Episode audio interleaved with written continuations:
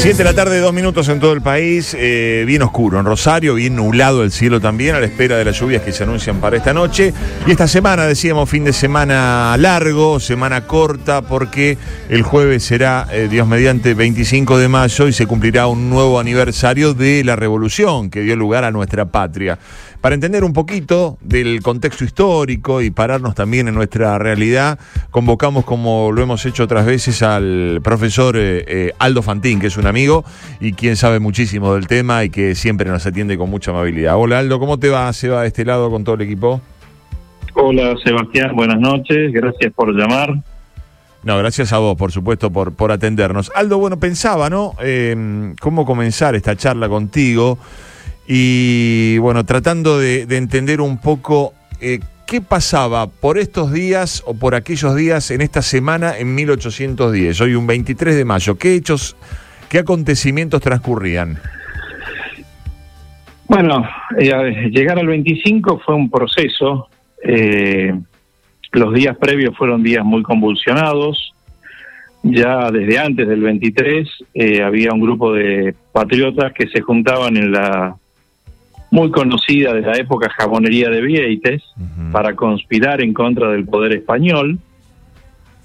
Y bueno, los sucesos se fueron acelerando. eh, empezaron a pedir la destitución del virrey, que era Baltasar Hidalgo de Cisneros. Y bueno, la convocatoria del 23 y del 24, que obviamente al principio el representante del rey de España, que en ese momento estaba cautivo, que era Fernando VII, que había sido apresado por Napoleón, era la negativa.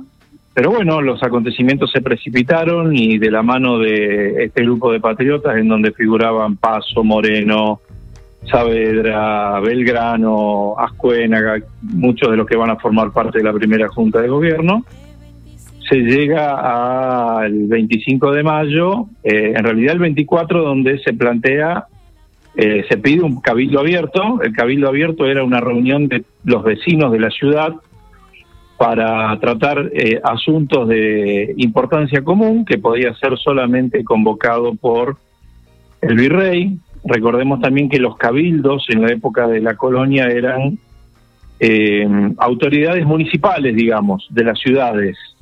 En este caso, al ser la ciudad de Buenos Aires sede del virreinato del Río de la Plata, residía en él el- la autoridad del virrey. Por eso era la importancia. Dinero, sí. bueno, se ve, se Adelante, ve compelido, se ve compelido a aceptar la propuesta y en el 24 plantea una solución alternativa.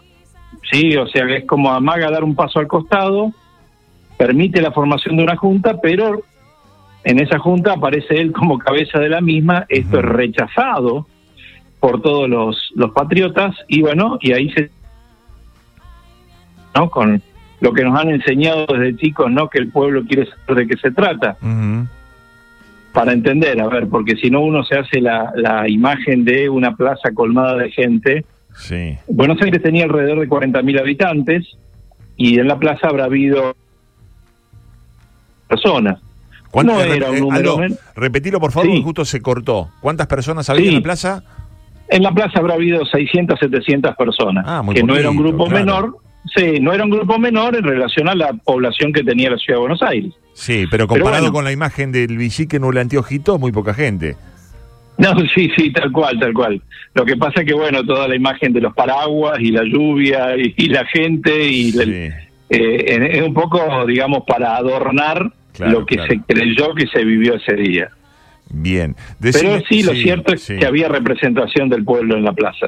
¿Cuál era la condición eh, socioeconómica en ese momento? En, en lo social yo pienso en los personajes, hoy todavía los chicos los hacen ir eh, vestidos para el acto patrio, especialmente a los más chicos, ¿no? Los alumnos de, en edad de eh, primaria, jardín de infantes, Sí. la mazamorrera, eh, aquel Sí, que sí. iba con eh, la venta de velas, el aguatero. ¿Qué pasaba? ¿Cómo estaba conformada allí, allí la sociedad de Mayo? Bueno, la sociedad de Buenos Aires eh, claramente estaba diferenciada entre los españoles, que eran los que manejaban, ocupaban los, los, los cargos políticos y manejaban el comercio, fundamentalmente. De hecho, el padre de Belgrano era uno de los comerciantes más prominentes de la época. Eh, los criollos, que eran los hijos de los españoles, que tenían acceso a algunos cargos menores, porque España nunca permitió que los cargos importantes estuvieran en poder de los criollos, y el resto de la población se dedicaba a tareas de trabajo en el campo o trabajo en las casas.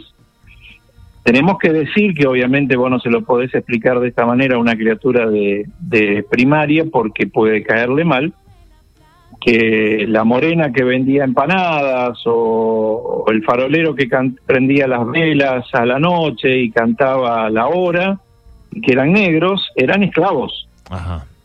Entonces, todavía la esclavitud era, era algo vigente, si bien España no fue de las potencias más eh, esclavistas, esto hay que decirlo, un poco también para contrarrestar la, la famosa y macabra leyenda negra que los ingleses escribieron sobre España, eh, pero sí había esclavos, mucho mejor tratados, obviamente, que en las colonias eh, que habían sido inglesas eh, o francesas. Pero bueno, la realidad era esa, ¿sí? La realidad era que estaban bien marcadas las, las diferencias sociales entre españoles y criollos, que eran sus hijos, y los que no lo eran. Vos Fundamentalmente, sí. Fundamentalmente la, la economía tenía que ver con lo, lo poco que se producía en estas tierras y lo mucho que venía desde el Alto Perú, desde la mina de Potosí, que salía por el puerto de Buenos Aires. ¿sí? Eh, entonces, bueno, el puerto empezó a tener una importancia, a ver, para que la gente lo entienda, cuando uno dice puerto se imagina toda la infraestructura actual. No, era una playa a donde los barcos llegaban muy cerca, y las mercaderías se bajaban en botes, porque los botes llegaban a la playa y de ahí se llevaban a lomo de buey o a caballo, o en carretas, obviamente, ¿no? Sí. Pero bueno, esa era la economía. Una economía, si la gente piensa en, en agricultura y demás, de subsistencia. De subsistencia, ¿sí? Pensemos que no había forma de, de producir este ganado para conservarlo y demás. Entonces, bueno, era todo muy rudimentario. Lo que pasa es que muchas veces se comete el error de analizarlo a la luz de los conocimientos que nosotros tenemos actualmente. Aldo, recién mencionabas a los integrantes de la primera junta. Eh, ¿Cuáles fueron los valores más destacados en lo intelectual, en, lo político, en lo más, en lo más preponderante en cuanto a intervención en este proceso de revolución? Mira, yo lo destaco, muchas veces se habla siempre de Saavedra, porque Saavedra, que era el jefe del regimiento de patricios, eh, fue un poco el que encabezó la sonada militar, la movida militar. Pero yo destaco tres personajes desde el punto de vista intelectual, dos y uno más eh, que fue muy combativo a la hora de expandir las ideas de la revolución. Eh, el primero es Mariano Moreno. Creo que fue el gran cerebro de la revolución eh, con ideas muy claras. ¿sí? Él no quería depender más de España. De hecho, eh, se lo sacaron de encima después de la revolución, mandándolo en una misión a Inglaterra donde es, envenenado en el barco. Sí. El otro es Manuel Belgrano, otro que tenía ideas muy, muy claras, muy concretas, y a quien también le van a, se lo van a sacar de encima mandándolo a expediciones militares cuasi suicidas, como la del Paraguay o después la del Ejército del Norte. Y el tercero es Castelli, que era el primo de Belgrano, que también muy combativo, muy decidido a, las ideas de la revolución, y que le va a tocar el ingrato papel de fusilarlo a Liniers. Liniers se había escapado a Córdoba para armar, digamos, una contrarrevolución, y bueno, lo capturan y lo fusilan. ¿Por qué digo la ingrata tarea? Porque creo que eh, no habría que haberlo fusilado a Liniers, sino que habría que haberlo metido preso porque Liniers había sido la defensa de Buenos Aires, la cabeza de las defensas de Buenos Aires en las invasiones, inglesas. ¿Qué fue la vida de Cisneros, Aldo? No, Cisneros pasa a la banda oriental, este, es destituido, pasa a la banda oriental y se vuelve a España. Hablando de truco, era un cuatro de copa, ¿no? Cisneros, puesto aquí en el virreinato, no tenía mayor injerencia. pero el yo creo que el peor si me permitís esa, ese reduccionismo. No, sí, te entiendo, te entiendo. Eh, lo que pasa es que lo habían dejado absolutamente solo. España estaba céfala, Fernando VII estaba prisionero de Napoleón, por eso también se habían producido las invasiones inglesas, porque sabían que los españoles no podían defender estas tierras. eh, y no tenía forma de, resistir este movimiento. ¿sí? Eh, ¿Por qué? Porque el poder militar español, que era muy fuerte en el virreinato del Alto Perú, no lo era acá. No te olvides que en las invasiones inglesas la, la recuperación y la defensa de Buenos Aires estuvo a cargo de algunos este, cuerpos militares, pero mayoritariamente de milicianos que se armaron para defender la ciudad. Entonces eso también jugó a favor. De todas maneras, creo que el peor virrey que hemos tenido por estos lares ha sido Sobremonte, que fue el que huyó cobardemente en las invasiones inglesas. Estamos conversando con el profesor Aldo Fantín, profesor de historia, sobre las semblanzas de la Revolución de Mayo. Te quiero preguntar por dos personajes, Aldo, porque también, ¿no? Alrededor de las historias del Villiquen y el Anteojito aparecían como protagonistas en aquella plaza que fueron French y Beruti. sí, sí. Que no eh, aparecen eh, repartiendo escarapelas y eso no fue así. No, no, no, no, no, no. No, primero que no eran escarapelas, pueden haber sido algún a ver, eh, se tiene en cuenta que sí se estaban eh, repartiendo algún tipo de distintivo, la mayoría concuerdan que eran algo de color rojo, no celeste y blanco, eso tiene que ver con Belgrano y más adelante, sí. pero ese distintivo eh, tiene que ver también con la manera de identificar a quienes estaban a favor de la revolución y en contra. ¿Por qué?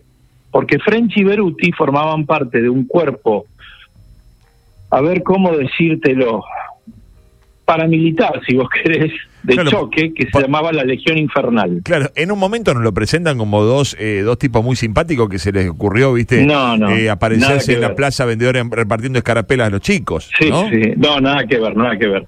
Eran dos muchachos. Eh, pesados, dos pesados. Sí, sí, armados, que eh, eh, tenían que esperar la orden de Belgrano desde adentro del cabildo en el caso de que fracasara ah, la conformación de la Junta. O sea, respondían a Belgrano. Si eso ocurría, claro, si eso ocurría, ellos tenían orden de entrar a la fuerza para tomar el cabildo de Buenos Aires. Mira, ahí está Joaquín ¿le ¿escuchaste? French y Beruti que repartían la escarapela. Estaban dispuestos a entrar a sangre y fuego al cabildo, a hacer un desastre. Aldo, sí, es así. Eh, viste, hablamos de la Revolución de Mayo y, yo no puedo evitar pensar, y me gustaría saber qué pensaste vos o qué análisis hiciste cuando eh, el expresidente Macri, que fue muy criticado por esta frase, dijo que eh, no quería imaginar la angustia que sentían los, los criollos en el momento de estar a punto de, de rebelarse ¿no? ante el poder español. ¿Qué sensación tenían estos hombres? Primero, un gran desconocimiento de, de quién fue presidente de la nación, eh, una ignorancia supina eh, sobre este tema. Yo soy de los que eh, piensa que cuando vos no sabes sobre algo, te tenés que callar la boca. Creo que se equivocó muy mal. Y si bien, en, a ver, en toda América hubo quienes colaboraban con los españoles siendo criollos, la gran mayoría estaba a favor de la revolución. De hecho, los cuerpos militares que se fueron formando fueron todos cuerpos militares a partir de la población civil que formaba parte de estas tierras. Entonces, creo que fue una, una frase desgraciada de alguien que no debe conocer muy claramente nuestra historia, que a lo mejor tiene su postura, yo no la critico ni la, la enjuicio esa postura, pero yo no creo que el pueblo de Buenos Aires estuviera triste. Sí quizás con cierto temor, porque obviamente la respuesta iba a venir en algún momento. Pero bueno, eh, hay que quedarse con la otra parte, ¿no? Con quienes fueron los que tomaron la decisión de eh, entregar sus vidas por la causa, que fueron Belgrano, que después fue San Martín y tantos otros que este, llevaron adelante una gesta que era impensada en la época porque nos estábamos enfrentando a la segunda potencia del mundo. en, en, ese, en ese rango de importancia, ¿no? Y un proceso que liberó varios países de América del Sur a partir de la Revolución de Mayo. Yo siempre digo esto, la Revolución de Mayo no fue la primera de América, de, de, América hispana estoy hablando, ¿no? No fue la primera, pero sí fue la primera que tuvo éxito. Cronológicamente hablando, había habido otros intentos que habían fracasado. Pero la de Mayo es la primera que tiene éxito. Por eso la importancia de la Revolución de Mayo. Porque a partir de ahí empieza a caerse de a poco el poder español en América. Y después de esa gesta eh, memorable, eh, bueno, rompimos todo, ¿no es cierto? Hasta llegar al día de hoy. Pero eso ya es responsabilidad nuestra, me parece, Seba. Lo que pasa que... Después rompimos eh, todo. Sí, sí, desgraciadamente... No sé cómo analizarlo a la luz de la historia, ¿no? Eh, pero uno piensa, ¿no? Si estuviera Belgrano, si estuviera San Martín, si estuviera Moreno, eh, seguramente no formarían parte de esta clase política y de estos partidos políticos que han hecho un desastre en nuestra Argentina. Hace falta mucho más Morenos, mucho más Belgrano, mucho más San Martín, y los hay, los hay, anónimos que todos los días se levantan a las 4 o 5 de la mañana para ir a trabajar, eh, con un grupo de gente que pertenece a un sector muy acomodado económicamente que nos patea en contra, que es la clase política. Ujú. Paradójicamente, los personajes que yo te estoy nombrando, y te puedo nombrar a Belgrano, a San Martín, y muchos más allá en la historia, el Perito Moreno mucho más adelante, no, murieron todos pobres. Ajá. O sea, ninguno murió con una fortuna, todos lo dieron por el país. Y hoy eso no existe en la Argentina, por lo menos en la Argentina dirigencial. Yo creo que nos debemos un profundo análisis de la historia, dejando de lado de qué lado de la historia estoy, sí, porque bueno, cada uno puede mirar la historia y entenderla como quiera, pero la historia es una sola. Entonces, tratando de sacarse un poco las pasiones y tratando de ver qué podemos nosotros usufructuar de toda esta enseñanza de la historia, ¿no? Que gente que con poco, con nada, solamente con coraje y determinación, eh, hizo un país. Recordando que la Revolución de Mayo es la que inicia el proceso que va a desembocar en 1816 con la Declaración de Independencia. Aldo, un gusto conversar contigo, por supuesto siempre muy claros tus conceptos y te dejamos un abrazo grande y más allá de esta realidad que hoy tenemos en la Argentina, triste, eh, porque es lo que, bueno, nos, nos atraviesa a todos, eh, feliz Día de la Patria para el próximo jueves. Bueno, yo te, les agradezco a ustedes, un saludo pa- grande para vos, afectuoso, sabés lo que te estimo, para todo el equipo y bueno, eh, recordar, recordar el 25 de mayo, que es el Día de la Patria, es una patria que los que ya somos un, ya somos viejos, a mí particularmente me duele mi Argentina, nuestra Argentina, y, y sigo albergando la esperanza de que los que vienen atrás nuestro puedan tener eh, un futuro mejor, ¿sí? Eh, y bueno, feliz Día de la Patria. Un abrazo, Aldo, gracias por la comunicación y hasta cualquier momento. A ustedes. El profesor A ustedes. Aldo Fantín, eh, hablando sobre el 25 de mayo. Hemos hablado, hemos empezado esta lindo, semana hablando sí. de folclore, hablando de tradiciones y nos re- también nos remontamos a la cuestión histórica, ¿no? Que es el sustento de todo esto que venimos hablando, ¿no? Eh, y terminamos en lo mismo, ¿no? Lamentablemente este desastre que tenemos hoy en Argentina, que se han ocupado todos de meter la cuchara y revolver ¿eh? en esta cacerola que eh, nos trae una, una comida imposible de tragar. Bueno, vamos a la tanda, ya volvemos, ¿eh? Y nos recuperamos, vamos. Sin comparecer, tú solo alarde. Estás volviendo. Estamos con vos. Después de todo. Después de todo, otra forma de volver. En Boeing 973. Tentación, Pero no imaginé que editando la ley en la trampa caería yo. En tu boca mordí la manzana, carmín del deseo y la tentación. Pero no imaginé que editando la ley en la trampa caería yo. Puras leyes, puras trampas, inventamos al amor y seguimos adelante, corazón a corazón. Después de todo, otra forma de volver. Acá mismo, en Boeing 973.